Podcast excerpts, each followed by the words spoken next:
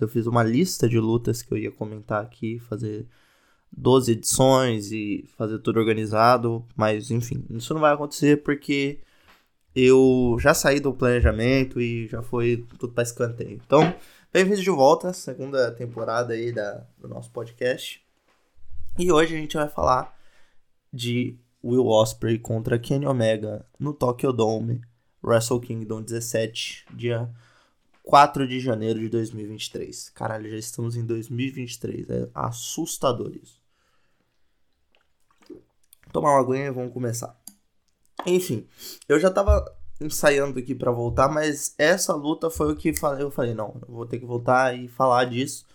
E já emendando que no, no próximo eu já vou falar de Julia contra Shuri, vou reassistir e vou comentar também, porque foi outra luta que me dá vontade de falar sobre luta livre.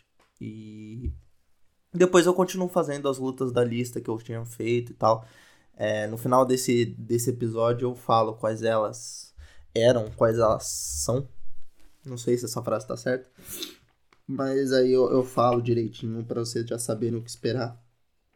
E também para me, me sugerirem outras lutas. Enfim. É, Osprey contra Omega é uma luta que já tá sendo ensaiada há um tempo, já tinha rolado na PWG há alguns anos atrás, se não me engano, em 2019, talvez, ou antes, deixa eu ver aqui. Mas ela nunca tinha acontecido na magnitude que ela tem agora. Por quê? Não só porque ela é no Wrestle Kingdom, que é o principal evento da New Japan e que fecha o calendário da New Japan do ano anterior. Então, o Wrestle Kingdom de 2023 fecha o calendário de 2022. É, não sei como fica agora, mas antigamente o New Beginning, que acontecia no dia seguinte, começava o calendário do ano vigente, ou seja, dia 5 de janeiro começaria o ano de 2023 oficialmente na New Japan. Em 2017, se não me engano, foi quando teve a luta do Omega contra o Okada, ou 2016, acho que foi 2017. A gente teve a Suzuki Gun voltando pra, pra New Japan e tal, e atacando o Omega e companhia. Foi quando o Suzuki foi atrás do título do Okada e tal. Acho que foi a terceira defesa do Okada. Mas enfim, eu tô divagando aqui.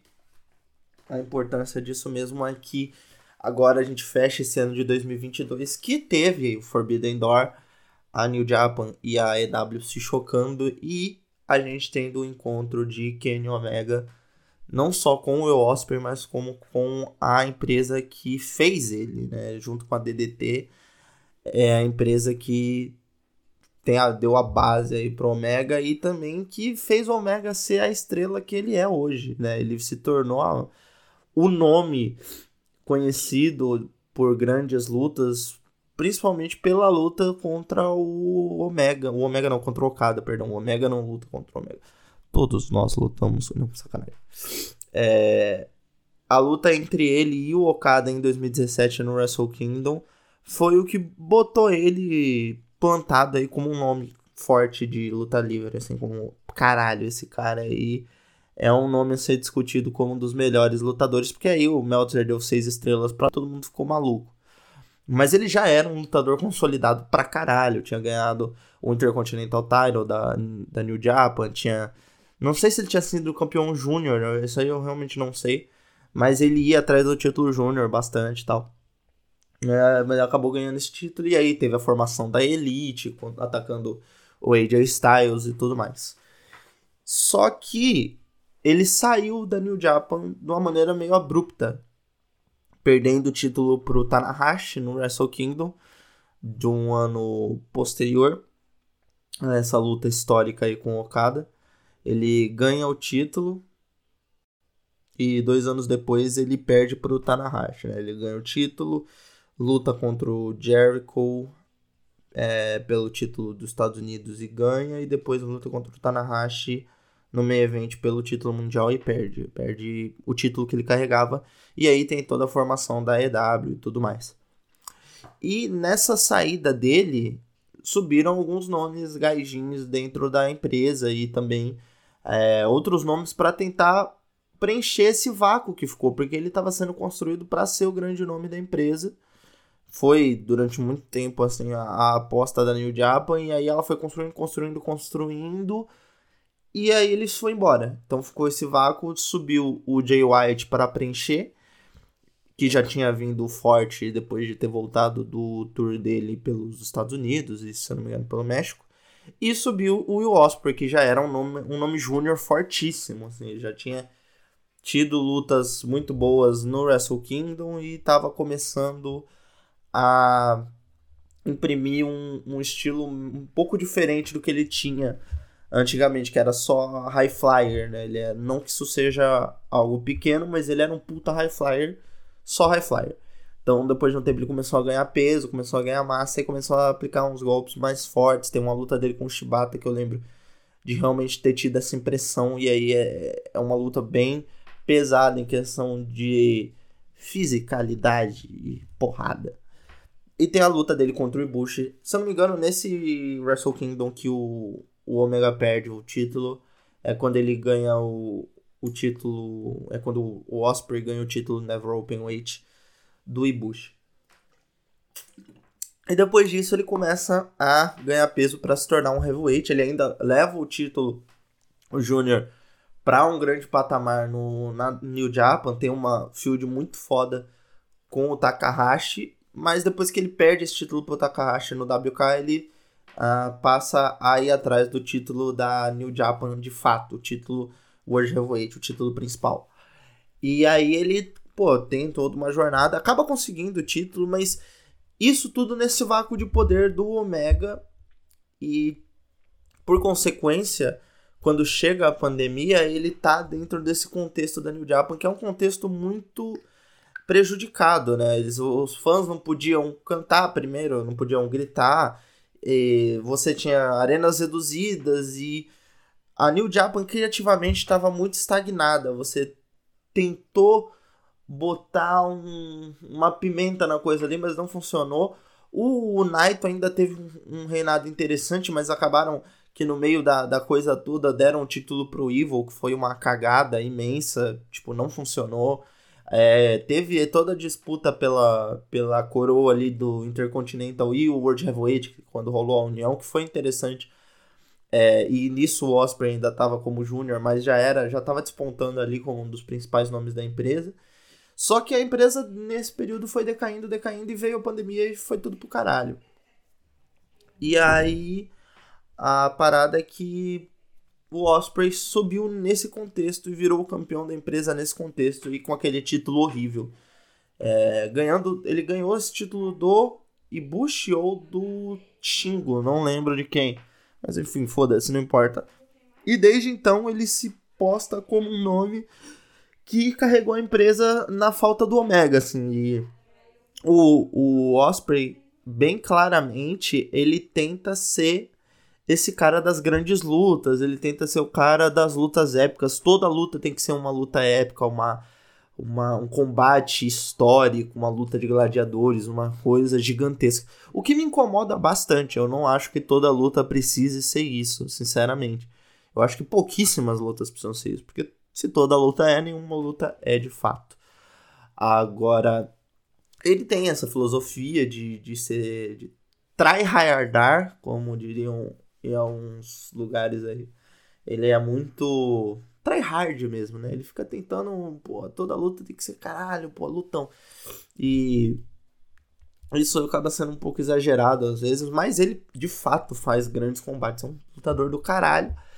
E eu não sabia disso, mas aí a, a, a Ana me falou que já rolava essa, essa coisinha, essa birrinha aí do do Osprey com o Omega. Então, quando o Osprey apareceu na AEW por causa do Forbidden Door, eu lembro que a Ana ficou muito empolgada. A Ana, que também é uma pessoa que estava muito empolgada para essa luta.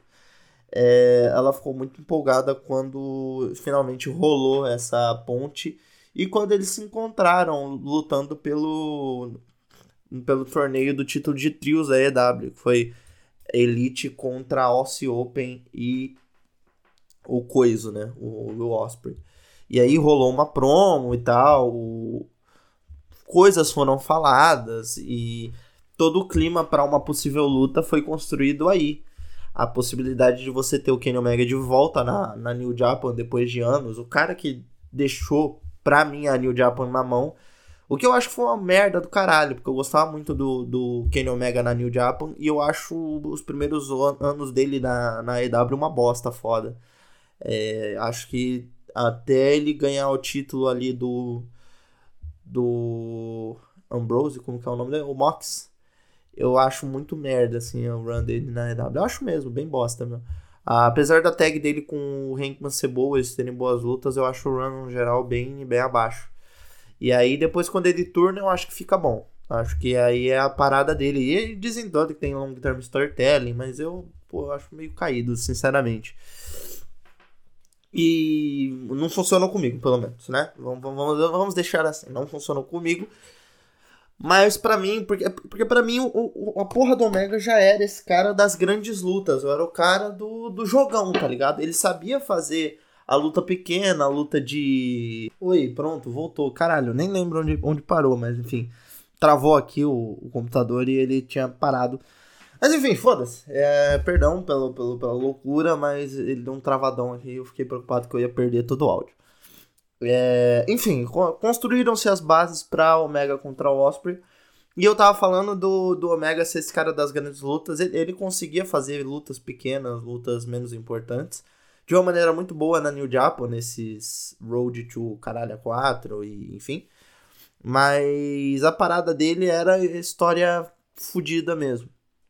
E aí eu acho que quando ele vira o grande nome da EW é quando ele brilha de verdade ali, quando ele pega os títulos, eu acho que aí o run dele é fantástico mesmo. Aí apesar da parceria da EW com a TNA ter feito muito mal para a TNA, na minha opinião, o o Mega na TNA é muito legal, assim, eu acho ele um, um, teve boas lutas e foi uma passagem que foi muito interessante, assim, era legal ver a empresa naquela época, como é legal ver hoje, a TNA é legal pra caralho.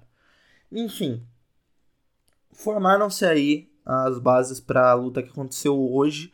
O Will Osprey com essa peixe de ser a, o que a New Japan precisa para sempre. Ele quer substituir o Kenny Omega, ele quer ser esse cara que merece o, o, título de ser um dos maiores de todos os tempos e ele, porra, ele se esforça pra caralho pra isso. É o cara que fica obcecado com cinco estrelas, com nota do Meltzer e os caralho, o cara que lê revista, aparentemente provavelmente faz Eagle Search no Twitter e os caralho, porque parece muito o jeito dele. E é o cara que se importa com isso. Enquanto o Omega é o cara que ascendeu naturalmente para isso. Era um cara que fazia humor na luta livre, apesar de lutar pra caralho. Isso não impede uma coisa a outra, viu, Toroiano, seu filho da puta? É, uma coisa não impede a outra. E ele tinha um jeito lúdico de lutar. E mesmo assim foi ascendendo, ascendendo até chegar nessa personalidade de The Cleaner e depois o Best Bout Machine que ele tinha na New Japan. Inclusive, ele não entrou com Battle Cry, que eu achei ótimo. Pra mim, ele. Eu acho que essa theme não é a theme que ele usava antigamente na New Japan. Eu gostava muito daquela theme. Mas ele entrou com uma outra theme song que também é muito boa. E aí, ele ascendeu naturalmente para esse posto quando ele teve ali a luta contra o Okada. E a vida dele toda se tornou um grande épico, um grande. Um grande tour shakespeariana maravilhosa, formidável. E, pô, o, o Osprey quer isso, cara. O Osprey quer essa luta na vida dele. Ele quer, dá, dá pra ver nas promos dele. Chega a ser infantil. Aquela promo dele com o Omega na, na EW, que ele fala de 5 estrelas, cara, eu acho a coisa mais ridícula do mundo você falar de 5 estrelas numa promo. Não, é, é tipo você quebrar a quarta parede falando eu sou um babaca. Sabe? É como você escrever um livro ruim e aí no meio do seu livro você fala, pô, mas eu tive reviews ótimos na Folha. É, é essa parada, tá ligado? É muito tonto isso, mas dá pra ver que é uma coisa que ele anseia. Ele tenta trabalhar dentro de uma fórmula para fazer a grande luta da vida dele. E talvez ela tenha vindo hoje contra o Ômega. Então, vamos falar da luta. Eu bati o joelho aqui duas vezes na mesa porque eu sou um abobado. Mas vamos falar da luta. Will Ospreay contra Kenny Omega, 4 de janeiro de 2023. A luta ela começa numa parada que era tipo, o Osprey vai atacar para ser uma luta rápida, mas o Omega já retrai, saca? Ele não deixa a luta se tornar o que o Omega quer que ela se, o que o Osprey quer que ela se torne. É, o que eu acho engraçado, assim, já é um começo de luta interessante por causa disso. Mas o que eu, o que eu acho muito, muito da hora da, das lutas do Omega no geral, e o que eu acho que ele faz com o Osprey, é, e é uma coisa que eu sinto falta nas lutas do Osprey, é dar significado para os movimentos. Por mais que o Osprey seja um lutador muito plástico, às vezes eu acho que falta a sensação de que eles estão lutando de verdade, assim. Não, não lutando de verdade no, no sentido de real, mas de que os golpes têm impacto de que as coisas têm, têm importância. Tudo tem importância na luta, saca? Então, o, o Omega, ele consegue fazer um armlock que tem importância. E o Osprey é o cara de sair um armlock fácil, sabe? Dá uma pirueta, dá uma cambalhota, faz o keep up. Eu quase comecei a cantar aqui. Faz o keep up, sai e segue com a luta. Não tem nada de errado com isso. Eu acho muito foda quando o cara faz isso bonitamente e segue com a vida dele. Mas eu gosto muito do estilo do Omega de dar, dar importância para essas coisas e dar significado para esse tipo de coisa. É uma coisa que o Jay White faz muito bem, na minha opinião e o Osprey conseguiu se beneficiar muito disso nessa luta. Mas assim, a, a, parte lenta da luta acaba aí, cara. Os caras começam a trocar porrada e já vão para fora do ringue. Logo depois disso, o, o Osprey consegue ali uma ofensiva em cima do Omega para levar ele para fora do ringue, já dar um salto ali para fora. Na, depois de uma troca de tesouras, e ali a luta fica durante um minuto, tem, tem uma troca de poder ali na luta. O Osprey começa dominando, mas depois de, de tomar um, um reverse ali do, do Omega, de ser burrinho, né? Ele ia dar um move springboard e o Omega reverte porque o Osprey foi burrinho. Ele acaba se fudendo. E aí, cara, aí é show de horrores na vida de William Osprey, cara. Aí a luta vira massacre do Titio Omega. E grande parte dessa luta foi assim, cara. A, o Kenny Omega usando um estilo mais lento, usando um estilo mais metódico. Não lento, acho que lento não é a palavra, porque na minha opinião a luta não foi lenta nem por um caralho. Assim. Eu acho que a luta não teve momento de tipo, marasmo. Ela não foi aceleradona, não é uma luta high speed, não é uma luta de júnior, mas é uma luta que tem um ritmo muito pegado. E eu acho que daí para frente o Omega consegue trabalhar grande parte da luta fazendo do Will Ospreay sua cachorrinha, basicamente. Ainda não tem highlights nessa luta no YouTube, o que é uma pena. Eu procurei para deixar rolando aqui enquanto eu vejo, enquanto eu faço o podcast eu gosto de ir vendo os highlights, né, para falar dos melhores momentos. Mas não tem, então eu tô vendo a luta mesmo. Você tem ali o Omega trabalhando golpes simples e tal, o que para mim é um negócio muito legal. E também tem a coisa de ele trabalhar com o público muito bem, sabe? Esse negócio de chamar o público, de brincar com o juiz. Ele não é um cara que fala muito durante a luta, mas dá pra ver que durante todo o combate ele tenta puxar pro Osprey essa coisa de diminuir o lutador, sabe?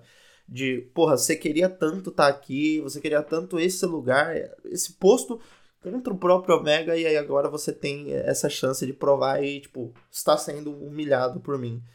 E com coisas simples, com soco, com chute, com nada, nada muito grandioso nesse começo de luta. Depois aí a luta vai pro caralho, né? Depois de um tempo vai tudo pro caralho.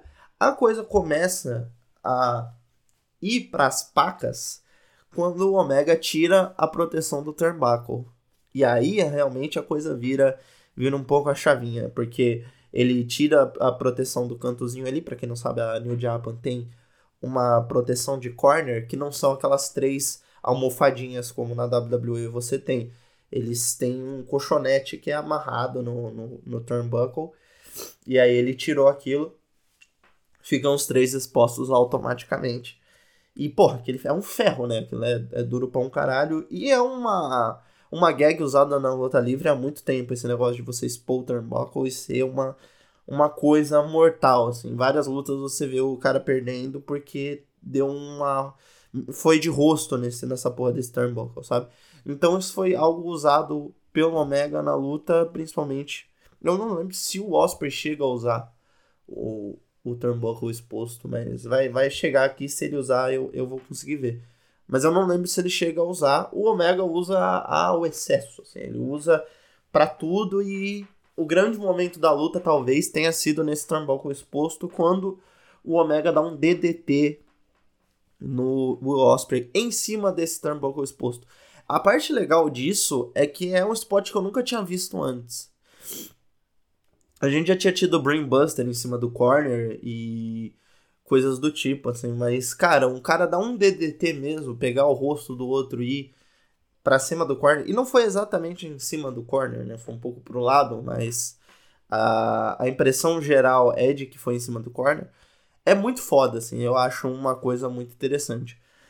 Eu acabei de chegar num momento aqui que é uma coisa muito legal também, que eu acho que mostra a grandeza dos dois lutadores. Eles dão uma boteada até uma hora. Eles vai, é, o Osprey vai para um golpe, o Omega não consegue segurar. E ali eles improvisam uma submission. Tipo, é como se o Osprey estivesse encaixando uma submission no, no, no Omega. E eu acho que funciona muito bem. Eles fazem isso num outro spot também, que o, que o Osprey vai dar um cutter. Um Lost Cutter ali no, na, na porra do apron. E o Omega era para ele segurar, eu tenho a impressão que era para ele segurar, e ele não consegue. E logo ele agarra a corda, como se, tipo, porra, escapei porque eu agarrei a corda. O Osprey bate as costas feião nesse, nesse spot. Mas eu acho que eles contornaram esses dois bots, entre as. Foram bots, né? Mas assim. É, dá pra, foi um contorno muito bem, muito bem pensado. Assim, foi uma coisa que não atrapalhou o ritmo da luta em nada e tornou-se parte da luta por consequência. Você percebe que era para ser outra coisa, mas não foi gritante, assim, não foi uma coisa tipo, ih, caralho, cagou, e aí tentaram repetir de novo e tal. Eu acho muito legal quando o lutador consegue transformar um erro em outra parada. Isso é muito foda. A gente teve o Will Ospreay usando uns golpes legais, tipo o forearm e um, um forearm que ele dá de cima do corner, é, eu achei muito legal ele dar na nuca do, do Omega. Isso sem contar a guerra de Hidden Blade contra a V-Trigger, que foi uma coisa sensacional que rolou. O V-Trigger do Omega é uma coisa muito violenta. E eu tenho a impressão de que em outras situações ele poderia ser usado até como finisher, saca? Você dá vários V-Triggers e o cara apagar, ou você dá vários V-Triggers e acabar a luta, como era o Hidden Blade. O primeiro Hidden Blade acabou com uma luta, se eu não me engano. O, o, a luta do Ibushi contra o Osprey, ela acaba no Hidden Blade. Eu peço perdão, tô fungando aqui, eu acabo de perceber que eu estou ficando gripado. Mas falando em Hidden Blade, falando na luta do Ibushi contra o Osprey, o Ibushi foi muito citado nessa luta pelos comentaristas americanos. O Tonton, Ayrton, comprou o pay-per-view no New Japan World e aí a primeira vez que eu vi a, a luta eu vi em inglês lá no New Japan World. A primeira vez que eu vi uma luta da New Japan legalmente, tá? Isso é interessante se falar. E falar que a experiência foi boa, pretendo no futuro comprar pay-per-views da, da New Japan pra assistir, porque, pô, a qualidade do streaming é muito foda. E é muito legal, cara. Muito, muito bom. Ali você não, não trava nem por um caralho. Às vezes dava uma travada na stream, tipo. Mas ela travava, você dava F5, voltava e era raro, assim. Aconteceu em intervalos das lutas, principalmente. Ou no main trance. Mas foram duas vezes em, pô, 5 horas de evento. E, enfim, o Ibushi foi muito citado pelo Kevin Kelly. E na luta em si, você tem referências ao Ibushi, principalmente na figura do Omega, né? Que era o grande partner do Ibushi. E usa ali no final da luta o Kamagoi pra meio que finalizar a luta. O Kamagoi e depois o Oming Angel. Eu acho que isso não significa porra nenhuma. Não, não significa que o Ibushi vai voltar pra New Japan. Mas talvez signifique porra nenhuma mesmo. Eu acho que ele podia ir pra EW, não, não assim, não podia, tipo, ai caralho, eu gostaria de ver ele na EW, mas é uma possibilidade, saca? Eu acho. Teve um tempo atrás que ele falou que não no Twitter. Pelo menos foi a impressão que eu tive. Eu não entendi muito bem que porra que aconteceu. Mas eu tinha tido a impressão que ele tinha falado, tipo, ah, não, não vou não, tô de boa, galera. Só que assim, pode ser que, pode ser que role, pode ser que não role. O, a verdade é que ele foi muito referenciado nessa luta em si. E também teve referências a Omega contra Okada, que é a luta do sonho do Will Ospreay, né? O Will Ospreay, ele quer ter uma luta como essa. Para mim ele já teve, para mim o, a luta dele contra o Takahashi é a grande luta da vida dele até agora. Tirando essa, tá? Eu acho essa melhor. Mas antes disso, a luta dele era, era essa contra o Takahashi no Wrestle Kingdom. É uma luta pô, absurda de foda, absurda. É um negócio exorbitante de, de, do caralho. E não tão valorizado, talvez, por ele, porque ele é júnior. Ele falava que queria levar o título júnior pro main event do Tokyo Dome. E acho uma pena ele não ter não ter disputado o título no main event do, do Tokyo Dome. Acho que ele chegou a lutar como campeão, é, mas não com, com o título em si. Eu não sei. Foda-se. O que importa é que nessa luta a gente teve o, callback da, da luta do Omega contra o Okada. Naquele spot da mesa, quando ele pega e dá o double stomp na mesa, ele tinha feito aquilo com o Okada. E é, eu revi essa luta essa semana, então estava bem fresco na minha, minha mente. E logo depois o Osprey já, já volta e dá um comeback, dá um suplex em cima da, da mesa virada, sabe? Em cima da parte de ferro da mesa, que eu achei muito legal. O Osprey nessa luta, ele é o cara do comeback. Ele apanha que nem uma filha da puta. Ele apanha muito, apanha muito, cara. A, a função dele foi bater, eu acho. A função dele foi apanhar, no caso, perdão. Eu acho que realmente ele se pôs numa posição muito legal nessa luta de aceitar apanhar tanto, assim. E, e apesar deles não saberem fazer fazer blading de uma maneira legal, porque, porra, tava muito óbvio que ele tava cortando a testa ali depois do DDT. E por mais que a gente saiba, porra, o, truque de mágica ele tem que ser feito certo, saca? Você tem que ser enganado de uma maneira legal. É, todo mundo ali da United Empire cercando ele, fazendo cabaninha para ele cortar o rosto, não é maneiro, porra. Faz um negócio assim, pô. Faz um negócio neném, tá ligado? Faz um negócio família, não faz essa cagada, porra anos, anos aí assistindo WWE, porra, não aprendeu? Caralho. Aprendeu, porra, vai ficar. Aí depois aparece vídeo no YouTube do juiz entregando a navalinha pro cara, fala, ei, tá vendo? É fake, como se ninguém soubesse essa porra. Mas enfim, é, rolou isso, né? Rolou sangue até na luta, uau. Que não é uma coisa costumeira na New Japan, a menos que tenha, tenha um acidente na luta, não é normal. Ano passado a gente teve na luta do Tanahashi contra o Kenta Kenta que não participou, né, no, desse, dessa edição do Wrestle Kingdom. Se participou foi uma luta que eu não vi, então foda-se, se eu não vi não existiu. E, mas participou do, do pay-per-view da Noah no, no começo do ano, no, dia, no começo do ano, né, porque agora a gente tá no final. No dia 1 de janeiro, teve um evento da Noah, que até foi o, o a, onde teve a luta do, do Great Muta contra o Nakamura. E aí o Kenta participou dessa, desse evento. Mas enfim, voltando para a luta do Omega contra o Osprey. Depois de apanhar muito, o Osprey ainda consegue um comeback na luta e tem alguns pontos aqui que eu anotei para falar também. Da, comentei dos comentários sobre Bush, o Buckle. Tem uma parte muito legal que depois que o Omega ele faz o Osprey sangrar, ele joga o Osprey de volta para fora do ringue e tal. E o Osprey fudido, né? Tá, já tava ali fudido da, da cara, a cara sangrando. Ele pega a cabeça do, do Billy Gold e dá na mesa até a mesa quebrar. Tipo, ele quebra a mesa com a cabeça do menino, fica uma mancha de sangue. E aí depois ele pega a mesa e fala: He's Kenny. O que é muito engraçadinho. E não muda nada na vida de ninguém. Mas eu achei engraçadinho, então foda-se. O problema é meu. Eu acho que os counters do Kenny também contra o Osprey foram muito interessantes, assim, ele consegue contrastar o estilo dos dois. Então não fica uma luta de correria. E ele consegue balancear muito bem a ofensiva do Osprey com uma coisa mais cadenciada, com esses suplexes dele de cima do, do corner, que eu acho uma coisa muito perigosa, mas é muito bonito também, porque é, até hoje ele não matou ninguém, o que é impressionante.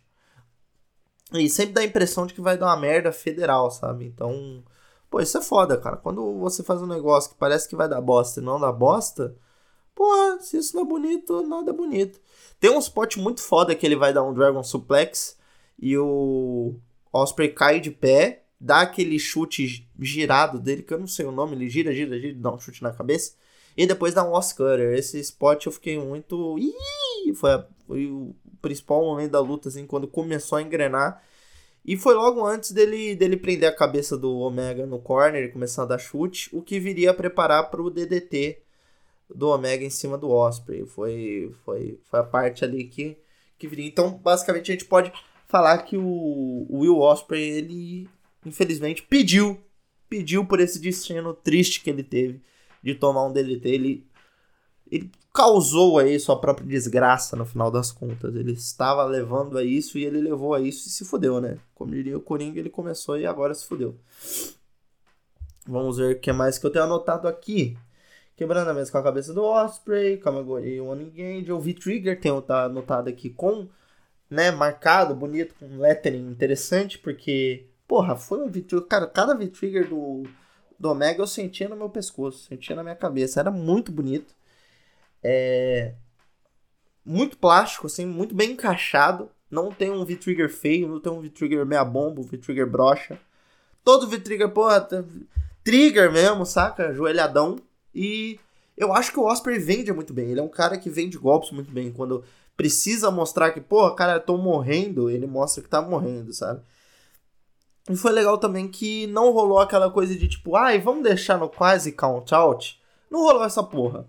Teve uma hora ali que tava. A contagem chegou a 15, aí o Omega já quebrou a contagem com um dropkick. E depois rolou o Rise of the Terminator ali, que foi bonito pra caralho, e todo o público gritando.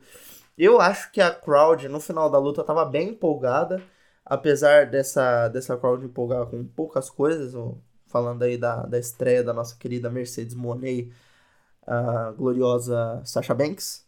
Mas, porra, conseguiu empolgar a crowd de uma maneira interessante. Olha aí, a parte do Hearscan chegou aqui. Ou foi antes, não sei, enfim, foda-se. Mas rolou o Hearscan. E também teve uma coisa interessante que falaram nos comentários que é a relação do Red Shoes com o Will Osprey. Teve uma hora que os caras estavam, tipo, que o Kane Omega tava batendo muito no Osprey no chão. E aí o juiz pede pra ele se afastar. O Osprey tá sangrando fodamente, o juiz tá olhando para ele, o doutor tá olhando para ele. E até ele empurra o, o Red Shoes pra longe. Mas é interessante ver isso porque rolou um, um stoppage numa luta do Will Osprey contra o Coiso, né? O Shota, Shota Umino, que é filho do Red Shoes.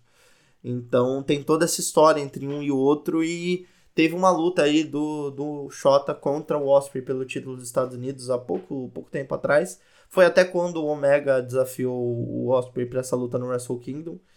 E nos comentários estavam falando, pô, será que o Osprey não, não tá sendo prejudicado por causa do Red Shoes e tal? Mas ficou nisso mesmo. Mas eu achei interessante esse aspecto. Eu não, não tava ligado nisso quando começou a luta. Não tava. Quer dizer, não tava ligado na. na não, não, não me toquei de que tinha essa relação. Apesar de eu ter visto a luta. Foi uma das poucas coisas da, da New Japan aí que eu, que eu acompanho é a trajetória do Osprey e tudo mais. Eu não acompanho muitas coisas, mas eu acabei vendo isso por acidente. Mas não tinha me ligado. E eu acho muito legal que, porra, depois dessa, dessa coisa do DDT, o, o Osprey entra no modo sobrevivência. Então, tipo, ah, ele vai tomar o V-Trigger, ele agarra a perna do, do Omega, tipo, pra ele não sair correndo para dar o V-Trigger. Ele toma um golpe e, pô, dá kick out nas últimas, eu boto o pé na corda, mas assim, ele consegue vender muito bem essa coisa, tipo, caralho, eu apanhei tanto que eu tô no último gás.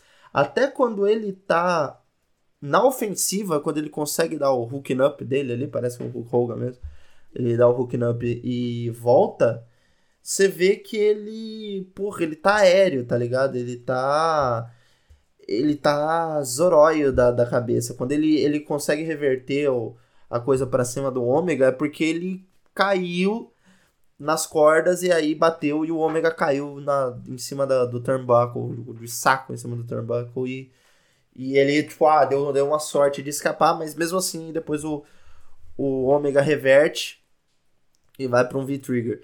Essa história de o cara muito foda que bate no outro cara muito foda é muito foda, tá? E eu acho que se colocar nessa posição é algo que fez muito bem pro Osprey. Ele pagar de fodão nessa luta acho que não faria bem para nenhum dos dois. Não, não, não contaria uma história interessante. E dá pra ver que ele é foda, sabe? Não foi diminuído. Essa luta não vendeu ele como, porra, um cara que não sabe fazer nada. Vendeu ele como um cara resistente pra caralho. E um cara que, mesmo assim, consegue ser um grande lutador. Um grande flyer e um grande hard hitter. E o Omega não precisa ser vendido para ninguém, né, cara? O Omega é o cara que é consolidado. Então, ele já tem esse posto foda.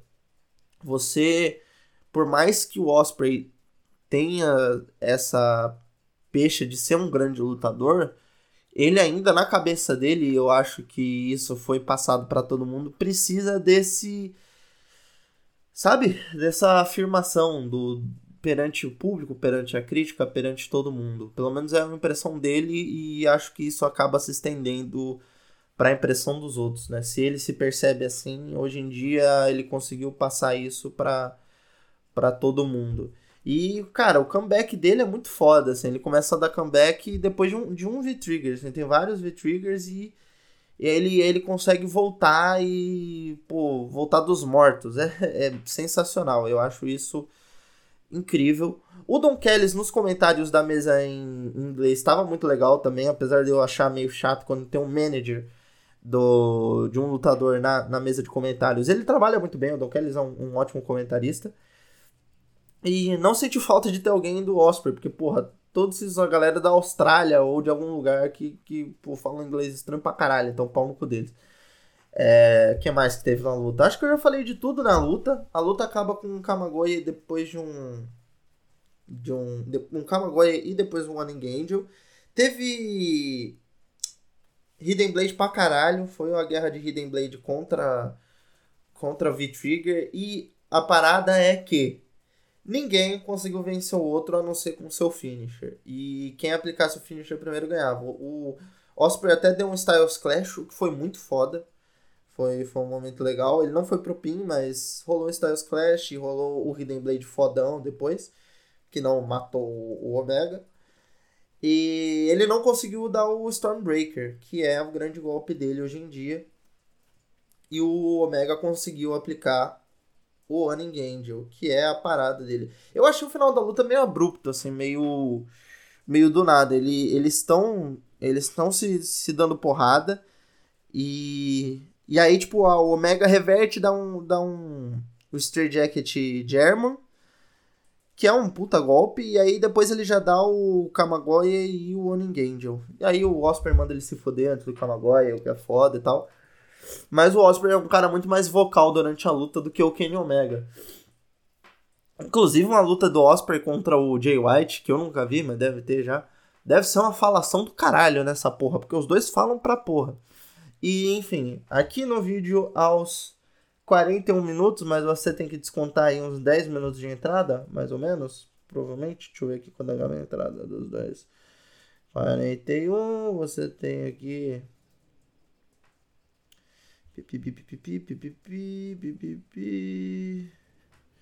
Você tem 41 menos 7, você tem 34. Então vamos lá, 34 minutos de luta mais ou menos.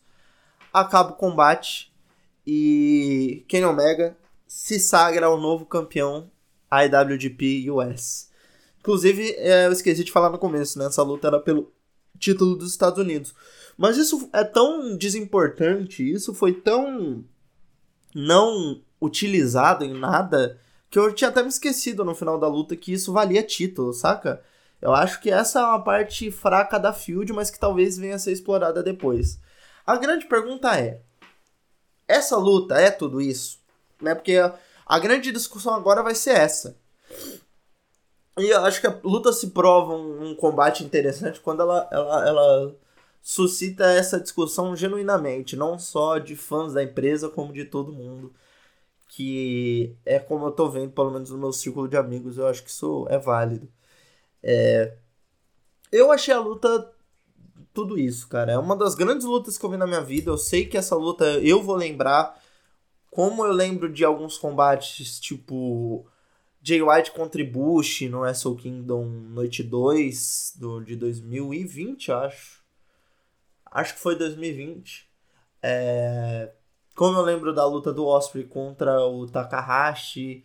Como eu vou lembrar de, de Shuri versus Julia no Dream Kingdom. Como eu lembro de, sei lá, Manami Toyota contra Kira Hokuto. Como a gente lembra de Samoa Joe, Daniels e AJ Styles. Lutas assim, sabe? que você... e, e o próprio Omega contra Okada. Que se tornam lutas memoráveis na nossa, na nossa cabeça. E às vezes por questão de afinidade, às vezes por questão de momento da sua própria vida. Mas eu acho que como luta, ela, ela é memorável. E eu nem falei da minha luta favorita aqui, que é, que é Shibata contra Ishi. Mas ela, ela é uma luta que eu acho que diferente de muitas, muitos desses combates da New Japan, desses main events que eles tentam fazer, e muitas lutas do Osprey, que são tecnicamente boas, mas são esquecíveis. Você assiste e depois de um tempo você já, já tipo, abstraiu, saca? É, eu acho que essa luta é de fato memorável, porque a história que eles conseguiram contar dentro do ringue é, gerou importância e ressonância emocional dentro de mim. E eu acho que gerou isso com muita gente também. Era um combate que trazia muita expectativa e eu acho que supriu muita expectativa. Dizem, e quando eu digo dizem, é só na de Marco mesmo, que, que eles ainda tem mais para dar e provavelmente vai rolar uma revanche. O Osprey ainda vai querer vencer o Omega, do mesmo jeito que o Osprey ainda vai querer vencer o Okada. Só que o Okada contra Osprey já rolou algumas muitas vezes e Okada versus Omega Okada vs Omega não, que essa também já rolou pra caralho. E Osprey contra Omega só rolaram duas, né? E nessa field só rolou, só rolou uma. Então, talvez aí tenha mais duas lutas. Apesar de eu não gostar dessa porra de ficar fazendo tudo em três. Então, ou o Omega ganha duas vezes e acaba essa porra, ou fica um pra cada um e tá ótimo, tá? Fecha aí. Mas. Talvez venha aí uma revanche num Forbidden Door, talvez nada aconteça, enfim, a gente não sabe do futuro. Mas eu acho que essa foi uma das grandes lutas que eu vi. Provavelmente vai estar tá na dentre as melhores lutas do ano de 2023. Essa luta não vai ser esquecida facilmente. E é um puta combate, cara. É uma coisa que a New Japan sabe fazer, só que tenta fazer demais. Essas grandes lutas, essas antologias, assim, isso é muito chato quando você vê sempre. Então, saber quando fazer e como fazer é muito importante. E eu acho que o Omega sabe fazer isso pra caralho. É, o problema é que é muita, muita parte do produto do qual o Omega faz parte é acabar tentando agradar o tipo de fã que veio pra EW por causa disso, dessas grandes lutas, e aí parece que, nossa, você vai pro Dynamite tem uma luta dessa por semana. Não, não é assim. É, a impressão que se fica da coisa é que, caralho, toda luta, toda semana você dá umas 5 estrelas. E, porra, tentar fazer um clássico por semana não, rola. E a New Japan também às vezes tenta fazer um clássico por pay-per-view, que também não rola. É chato pra caralho essa porra. Às vezes você só quer um main event ali da hora e pá, e já era, sabe? 20 minutos, acaba com um finisher só e vamos para frente. Não, pô, toda final de, de ano ter que ser uma luta de 612 minutos com o caso de Okada, que eu também não aguento mais, mas isso é para por outro dia.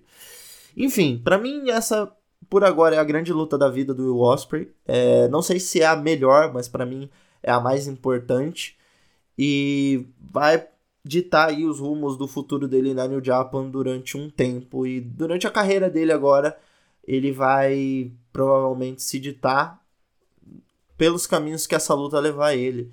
E daí a gente tira run pelo World Title e talvez uma vitória no G1 nesse próximo ano que vem aí. A New Japan falha para mim em construir novas estrelas, ela pelo menos estrelas no âmbito heavyweight. Acho que falta muito eles darem novos nomes pra gente. Porra, você tem Okada, o Jay White, Osprey e Shingo como grandes, como, como grandes nomes aí há pelo menos dois anos, três anos, só eles. Isso é chato pra caralho. E a gente já vê isso em outras empresas. Então, tipo, não, não quero ficar vendo os mesmos quatro caras levando a porra do título e disputando todo grande pay-per-view, saca? Se eu quisesse ver a luta repetida, eu ficava vendo WrestleMania, caralho. É... Mas enfim, muito bom. luta do caralho. E só falar que é WrestleMania do caralho também, tá? Antes que me xingue aí. Antes que você mande tomar no cu, vai tomar no cu você. Mas enfim, muito obrigado aí quem ouviu. 45 minutos eu sendo um grande fanboy, adorei essa luta, acho que foi um dos grandes combates aí que eu vi na vida e eu revi duas vezes hoje, o que denota aí que a luta foi realmente do caralho. Próximo episódio vai ser sobre Shuri versus Julia, provavelmente eu grave já hoje ou amanhã. E antes da gente ir embora, tem 12 lutas aqui marcadas. Se sair uma por semana, o que é o que eu pretendo, a gente vai ter 14 semanas. 14 semanas são 3 meses e 2 dias. A gente pode fazer 16 edições aí. Então, para fechar 4 meses, fazer um quadrimestre, eu fico de férias, a gente faz outro quadrimestre, beleza? Mas a gente já tem essa luta do Osprey contra Omega, vai ter Shuri versus Julia. Tem essas 12 aqui e depois eu acho mais duas. As 12 para os próximos episódios são Samoa Joe contra Christopher Daniels contra AJ Styles no Unbreakable de 2005. É, Meiko Satomura contra Yoshirai no, na Stardom. Jordan Grace contra Marsha Slamovic no Slammiversary. Cody Rhodes contra Seth Rollins na Hell in a Cell. Brian Danielson contra Adam Page no. Acho que foi no Dynamite que rolou essa luta. Se eu não me engano. A segunda, não a primeira. A primeira eu acho chato pra caralho. Shibata contra Ishii no Wrestle Kingdom. Bianca Belair versus Becky Lynch na WrestleMania. Kurt Angle contra Shawn Michaels na WrestleMania. Eudande contra Eu Satânico. Ed Guerreiro e Love Machine contra Octagon e Rodel Santo. A Jakung Bison Kimura contra Bunakano e Kyoko Inoue. E por último, Undertaker vs Triple H na WrestleMania. E não vai ser por último, né? Que ainda vai faltar duas lutas mas eu fico esperando sugestões aí da galerinha. Porque é sempre bom uma sugestão ou outra. Mas assim, eu vou gravando tudo um encavalado do outro, tá? E depois, conforme chegarem as sugestões, no final, depois que eu acabar de gravar as duas edições, eu, eu começo a aceitar as sugestões. Mas vão mandando que a gente vai vendo e conforme o Ayrton for me mandando as sugestões de vocês, eu até posso ir gravando e deixando pronto para as próximas para as próximas vênias aí. Não sei o que eu tô falando. Mas, porra, a parada é que é isso, tá? É um, vai ser um por semana e a gente vai tentar manter uma. Esqueci, eu já não sei mais o que eu tô falando. Porra, com periodicidade.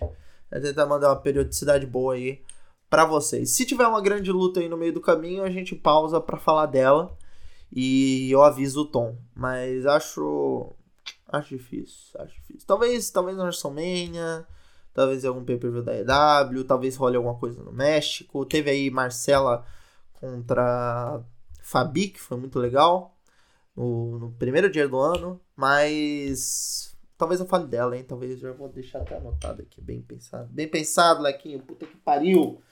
Porra, muito foda. Mas é isso também, era só isso que eu tinha pensado. E agradeço a você que está me ouvindo até agora. Estão quase 50 minutos de podcast. E você é muito paciente por estar aqui comigo, tá?